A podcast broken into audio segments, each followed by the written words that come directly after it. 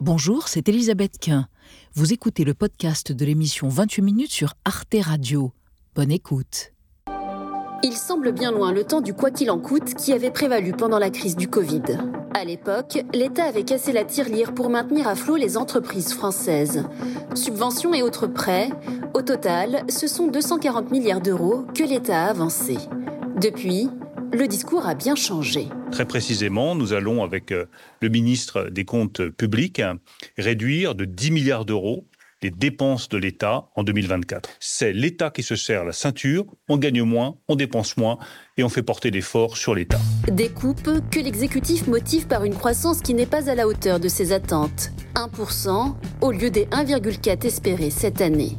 Cela signifie donc moins de rentrées fiscales pour l'État, qui a donc décidé de se serrer la ceinture en réduisant le train de vie des ministères, en gelant des recrutements par exemple, mais aussi en rabotant des aides, comme la fameuse prime rénove, qui vise à encourager les travaux de rénovation énergétique ou le compte personnel de formation auquel les salariés pourraient désormais devoir participer pour en bénéficier.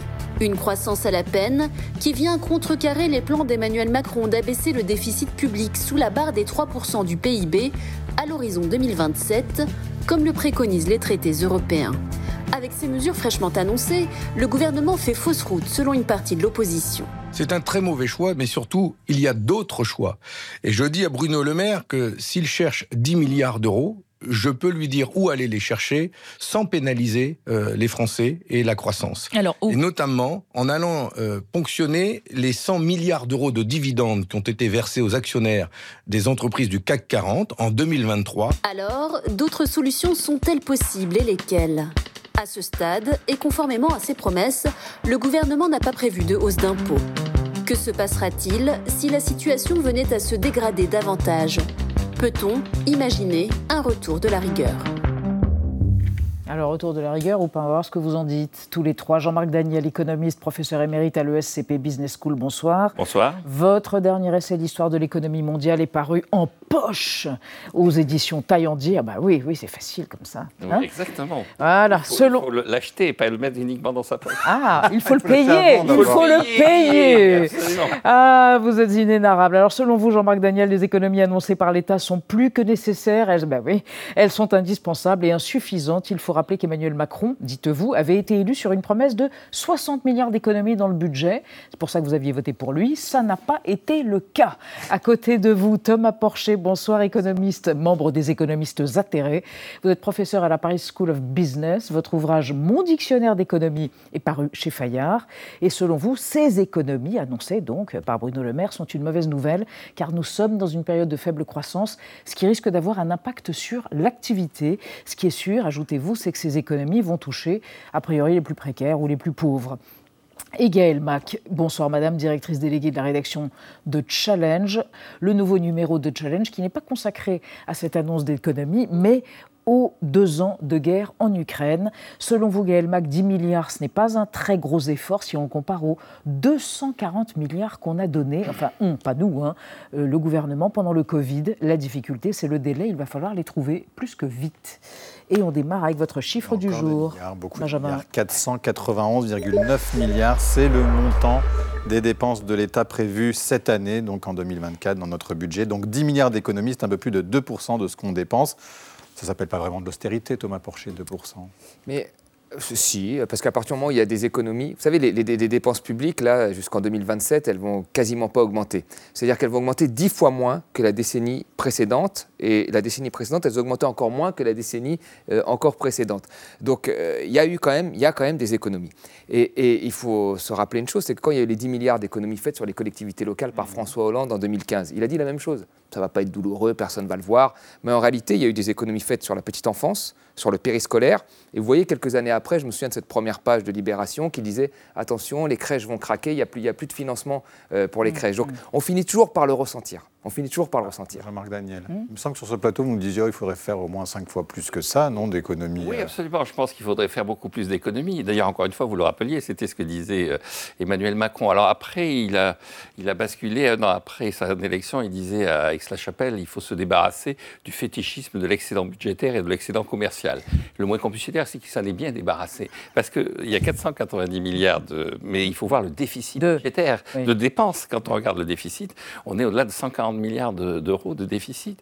On a un déficit maintenant qui euh, est pas loin d'être celui qu'il y avait en 2020, alors qu'en 2020, on avait arrêté l'économie pendant 55 jours. Donc, alors que du l'économie, du fait du Covid, l'économie normalement a retrouvé euh, un mode de fonctionnement à peu près normal, eh bien, on a encore un déficit qui est considérable. Même si vous entendez ce que dit Thomas Porcher, c'est-à-dire concrètement, ça va avoir un impact direct, peut-être sur Oui, la oui. petite enfance, sur l'école, sur les recrutements dans l'éducation nationale Oui, notamment. dans, dans les arguments, c'est sûr que vous savez, c'est ce que disait Kennedy. Kennedy il disait il faut réparer le toit quand il fait beau.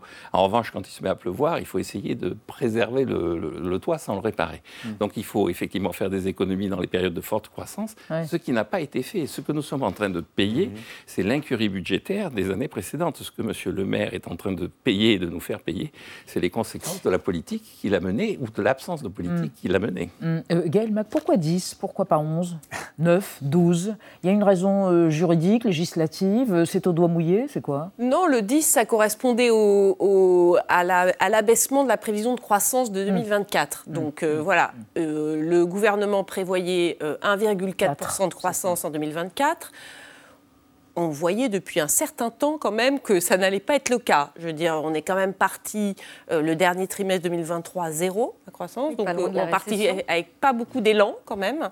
Voilà. Et donc là, euh, en fait, euh, euh, test de réalité, on est arrivé, et le gouvernement nous dit 1%, ce qui est déjà presque optimiste. Et donc, ce passage-là, mathématiquement, se traduit par 10 milliards d'économies si on veut garder la prévision de déficit qu'on a à la fin de l'année, qui est déjà élevée. Au-delà, on nous disait qu'il fallait passer devant le Parlement. C'est aussi une raison politique ou pas pour vous? C'est-à-dire que, voilà, c'est ce qu'on lit. C'est-à-dire que si Ouais. c'était 11 milliards, Ouais, il fallait qu'il y ait un budget rectificatif. Donc, du coup, c'est une petite astuce politique. Ouais, ouais. Effectivement, dans, la, dans la nouvelle loi de finances, le- le- ce qu'on appelle la LOLF, la loi organique sur les Ouais. lois de finances, avant euh, la, la précédente, celle de 59, on pouvait par décret d'annulation annuler autant de crédits qu'on voulait. D'accord. Là, il y a un certain pourcentage du budget et donc on est plafonné à 12 milliards sur le décret d'annulation. Et si on va au-delà, effectivement, il faut repasser devant le Parlement. Et il n'y a pas de majorité au Parlement. Ah, ah. Et voilà. Donc, donc, d'où 10 au gouvernement D'où non plus. 10 Alors, Et donc, les économies écouter. veut dire coût budgétaire. Je vais vous faire écouter Thomas Cazenave, le ministre des Comptes publics, qui veut faire des économies, notamment- notamment sur le budget vert et sur l'isolation thermique de nos logements. on va continuer à augmenter le budget de ma prime rénov quand même. Même avec le milliard d'euros d'économie, on va l'augmenter de 600 millions. L'année dernière, vous savez qu'on n'a pas tout dépensé. On a, on a laissé au moins 300 millions. Pourquoi? C'est trop compliqué, ma prime rénov. On va le simplifier drastiquement et on va continuer à investir. On a le budget le plus vert de notre histoire. Mm. On va prendre un milliard sur ma prime rénov. Mais le reste de notre ambition de transition écologique, il est là.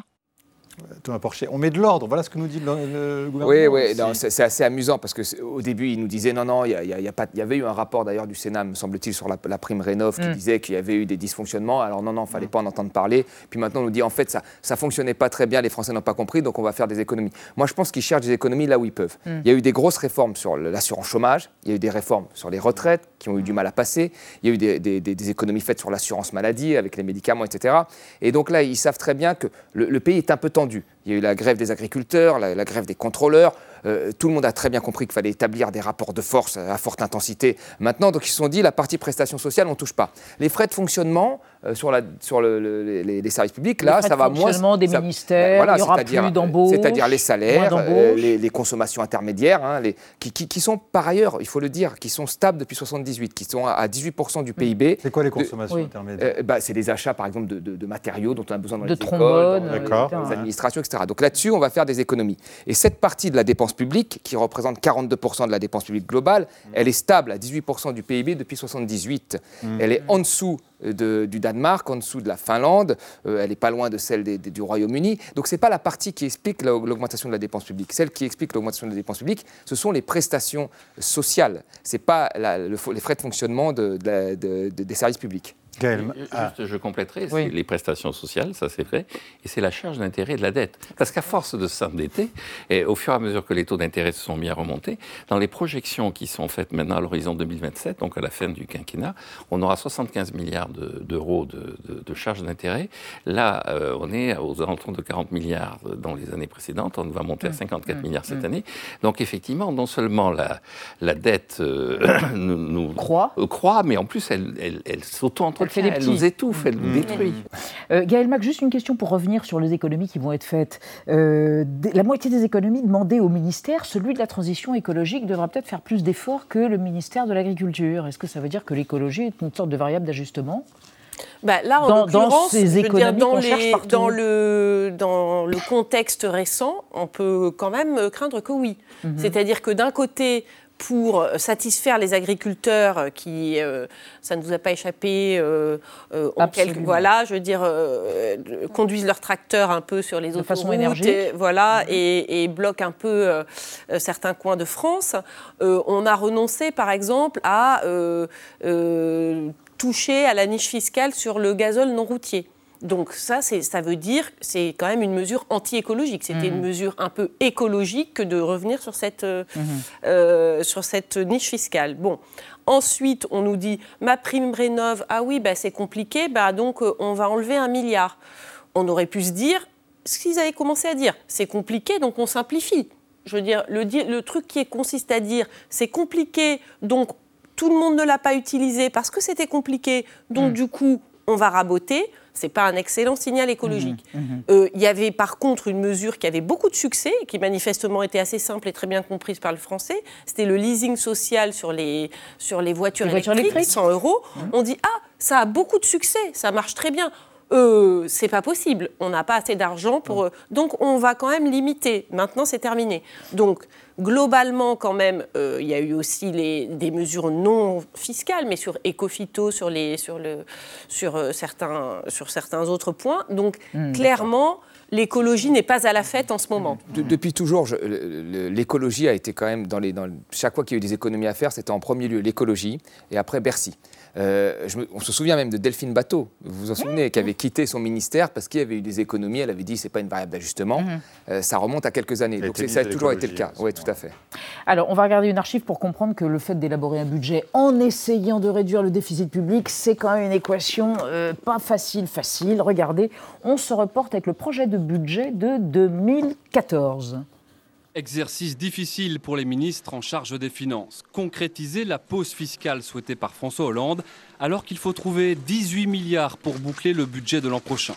L'essentiel de l'effort reposera donc sur une réduction des dépenses, moins 9 milliards d'euros pour l'État et les collectivités territoriales, et 6 milliards à trouver dans le budget de la sécurité sociale. Pour euh, la première fois, 80% euh, de ce qu'on appelle l'effort structurel, c'est-à-dire l'effort supplémentaire par rapport à 2013, 80% euh, sera basé sur des économies. Pour les 20% de l'effort qu'il reste, il s'agira de recettes supplémentaires. En clair, 3 milliards d'euros d'impôts en plus.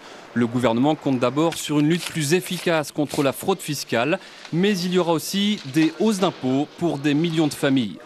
Jean-Marc Daniel, pourquoi le président de la République s'interdit aujourd'hui de ponctionner ceux qui ont davantage, qui pourraient payer des impôts? Pourquoi il s'est mis cette ligne rouge? Est-ce qu'il ne s'est pas auto-empêché? Alors je pense que quand on atteint le niveau de prélèvement obligatoire auquel nous sommes arrivés, euh, c'est pas un auto-empêchement, c'est une sagesse. C'est-à-dire qu'on est de très loin le pays qui a le plus haut niveau de prélèvement obligatoire. On a essayé à un moment donné de faire du, de Danemark notre rival, mais ça y est, on les a semés. Là maintenant, on est en niveau de prélèvement obligatoire largement en tête. Et euh, ce qu'il y a d'intéressant... il n'y a plus de taxes d'habitation, on a enlevé la redevance audiovisuelle. Il y a quand même beaucoup d'efforts qui ont été faits. Donc on a fait des cadeaux fiscaux quand même importants aux Français. Milliards. 70, milliards. Bon, ben, c'est pas rien. Est-ce qu'aujourd'hui, il ne faut pas ben, faire en sorte d'en récupérer un petit peu. Je vais prendre un exemple très simple. Il y a, en 2019, on a annoncé que les impôts de production, les impôts qui sont sur les entreprises, avant mmh. même qu'elles aient réalisé des bénéfices, représentaient 78 milliards. Et le mmh. rapport, qui était un rapport officiel, s'appelait impôts de production, impôts contre la production. 78 mmh. milliards. On a annoncé qu'on allait les baisser et tout ça. On a fait l'état des lieux. On est à combien maintenant, après les baisses qui ont été annoncées? 88 milliards. Donc ils ont augmenté. Ils ont augmenté. Pourquoi? Mm. Parce que ce qu'on a baissé, mm. c'est la, la, CVAE, l'ancienne taxe professionnelle, qui est l'héritière de la patente. Mais simultanément, la taxe d'habitation, on l'a compensée par euh, la taxe foncière. Ce qu'on a donné d'une main, on l'a repris de l'autre. Le véritable problème, mm. c'est qui paie en ce moment? Et est-ce qu'on n'est pas, par les réformes fiscales qui ont été faites, en train de pénaliser la croissance? Est-ce que cette absence de croissance n'est eh pas issue de la façon dont on a mené les baisses d'impôts? Voilà, la première des choses, je pense qu'il n'y a rien à faire en réalité. C'est-à-dire que là, le vrai souci, c'est de faire comme, plutôt comme les États-Unis, c'est-à-dire de creuser nos, déficits pour soutenir l'activité. Rappelons-nous qu'aujourd'hui, le déficit américain est, bien plus élevé. Il va faire une attaque. Oh là là, oh bien plus élevé que le déficit de, la zone euro. Parce que, vous savez, on, avait, euh, au moment de la crise de 2008, revenons un peu dans le temps, le temps euh, nous avions un excédent et nous avions une dette beaucoup plus faible que les États-Unis. Et on pensait qu'on était prêt. Et très rapidement, la crise américaine de 2008 s'est transformée en crise de la zone euro.